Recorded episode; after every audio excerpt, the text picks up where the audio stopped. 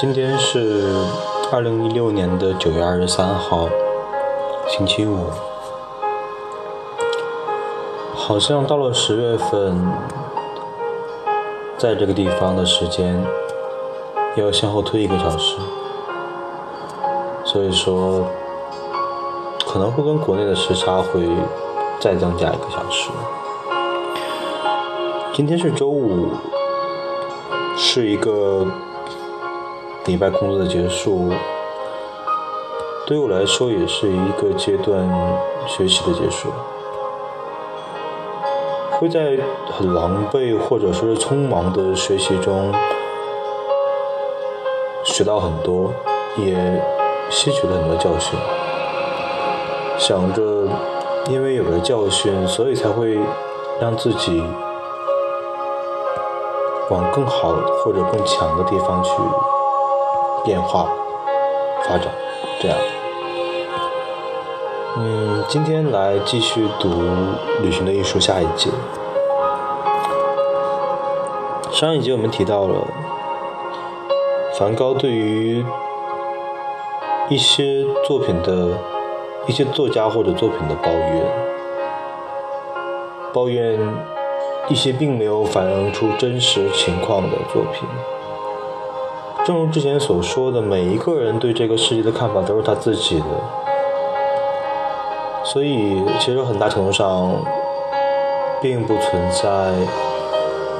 正确的错误，只是有些人的观点恰好能够碰撞到一起，但是有些人就只能够坚持自己的想法，也许在期待着别人的赞同。四，在客房里有一本大部头的关于梵高的书。到这里的第一个晚上，我无法入睡，因此读了其中的几章。我贪婪地读着，直到粉色的黎明映现在窗户的角落，才让书页翻开着而沉沉睡去。我醒得很晚，醒来时发现主人们已经前往圣雷米了。他们留下一张字条，告诉我他们会在午饭时间回来。早餐放在台阶上的一张金属桌上，我以极快的速度接连吃了三个巧克力面包。我感到很不好意思，吃的时候一直在留意着管家，担心他会把我狼吞虎咽的情形告诉他的主人。这天天气晴朗，干燥而寒冷的西北风吹乱了临近田地里的麦穗。我也昨天我也坐在这个位置，可是直到现在我才注意到，在花园的尽头有两棵高大的柏树。这一发现与我与晚上我读到的梵高对于柏树的描述不无关系。从1888年到1889年，梵高创作了一系列关于柏树的素描，他们一直占据着我的思想。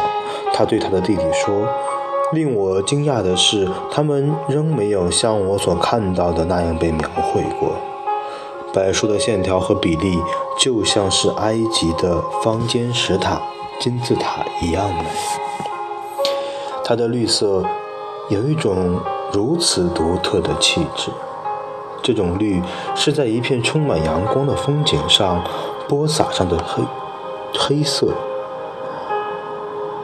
像是最有趣也最难弹奏正确的黑色音符。关于柏树，有哪些是梵高注意到了，却为其他画家所忽略了的呢？有一部分是柏树在风中摆动的一些姿态。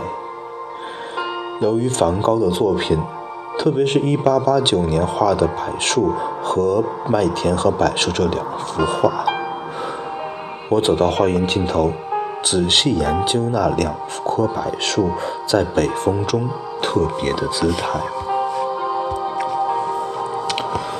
柏树独特的摆动背后有着建筑学上的考量。与松树不同松树的枝叶是从它的顶端向下缓慢的下垂。柏树的枝叶则是从地面往上攀升。树干异常的短，而最顶部的三分之一处全是由枝条组成的。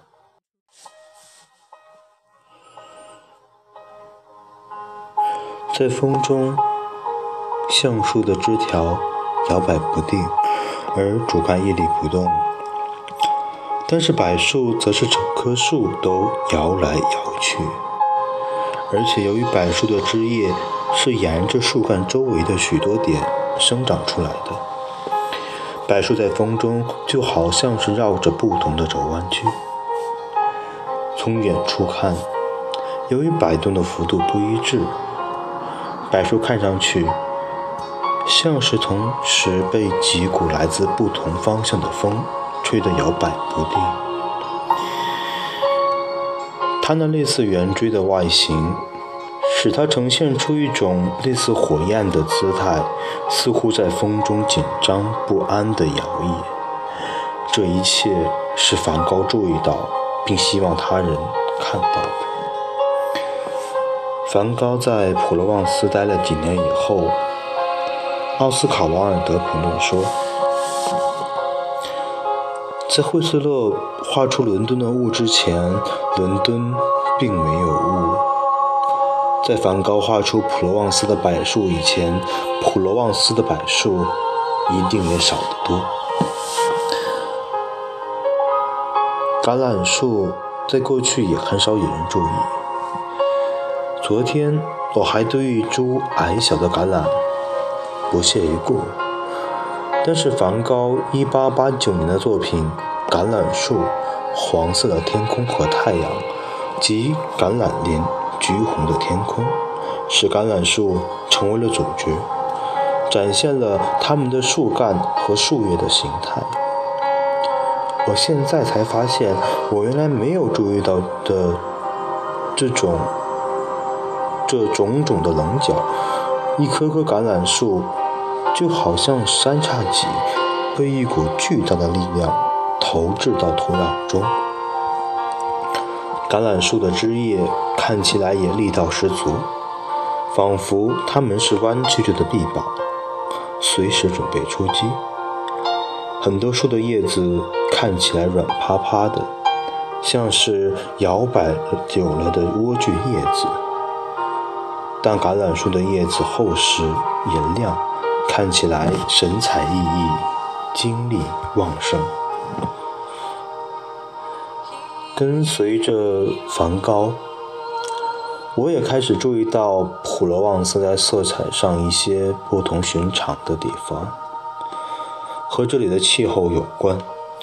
从阿尔卑斯山顺着罗讷山谷吹来的干燥寒冷的北风。有规律地吹进天空中的云朵和水汽，在天空中留下一片纯净饱满而没有一丝白色的蓝。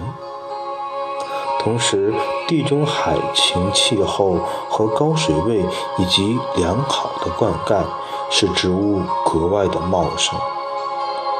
这里没有缺水之余，植物可以自由自在地生长。尽量利用南方的光和热，并且很幸运的是，空气中并没有湿气，因此不像热带的气候多雾潮湿，树木、花朵和植物的颜色因而格外鲜明。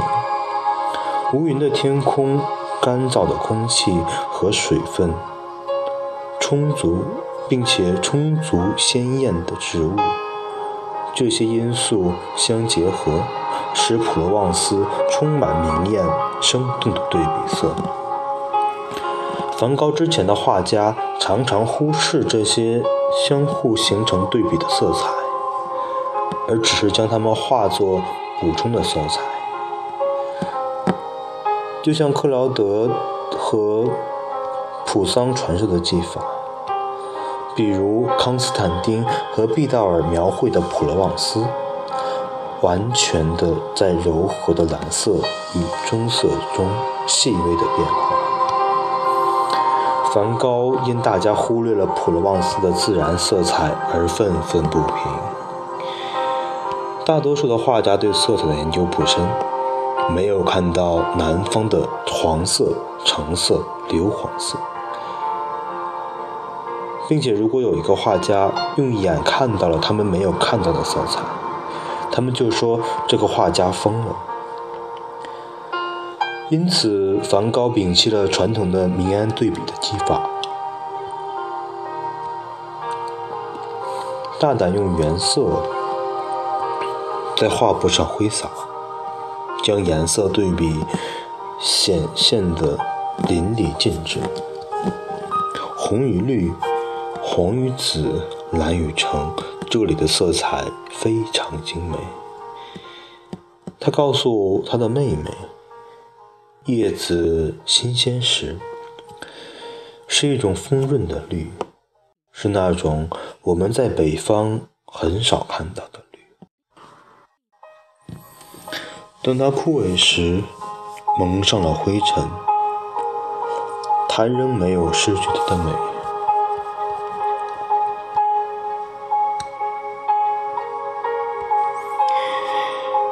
因为那个时候，整片景色已经染上了各种色调的金色、绿色的金、黄色的金、粉色的金。这种金色色调与蓝色相结合，勿忘我的靛蓝，特别是。亮丽明艳的古蓝，我的眼开始习惯于从梵高的帆布画、帆布画上的主色去看这个世界。目光所及的每一个地方，我都能看到最主要颜色之间对比。在屋子旁有一片紫色的薰衣草和黄色的麦田皮林。屋子的房顶是橙色的，与纯净的蓝色天空相映。绿色的草地上点缀着红色的罂粟花，草地的四周则是夹竹桃。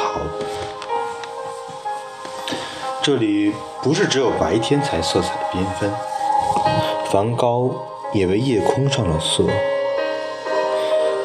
以前普罗旺斯的画家所描绘的夜空，总是一片黑上点缀着些许小白点。然而，当我们在一个晴朗的夜晚，远离亮着灯的房屋和街灯，坐在普罗旺斯的天空下，我们会注意到天空实际上包含着丰富的颜色，在星星之间。似乎有一种深蓝、紫色，或是暗绿，而星星本身却呈现出一种苍白的黄色、橙色或绿色，放射出的光环远远超过了它们自己狭窄的周边。就像梵高向他妹妹解释的，夜晚甚至比白天更加色彩斑斓。只有你注视它，你才会看到有些星星是淡黄色的，其他的星星有一种粉红色的光芒，或者泛着绿色、蓝色和勿忘我的光辉。不用说，只在蓝黑背景上放置的白色小点，显然是不够的。我们看到了作者在梵高带领下，看到了原本忽视过的柏树、橄榄树，体会到了原来未曾体会到的颜色的对比，不止白天的颜色，还有夜晚星空的颜色。刚才读到的时候，我就想起了梵高画的那幅很有名的。星空的画，在蓝色的天空上有大大小小的星星，有着不同的颜色，不同的线条。会想着说，其实是一个很奇异的世界，但是再回想起来自己看到过的夜空，看到过的有着星星的夜空，会觉得可以看到那样子景象的人。并且可以把它画出来的人，是真的可以体会到那么多美好的东西的。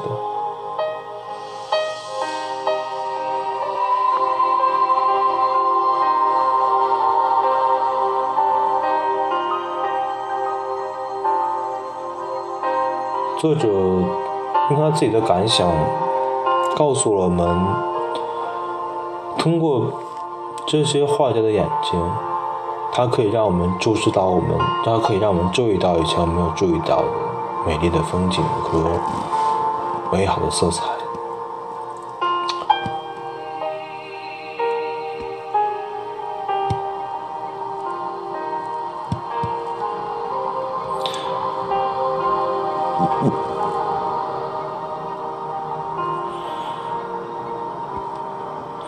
我刚才一直在想。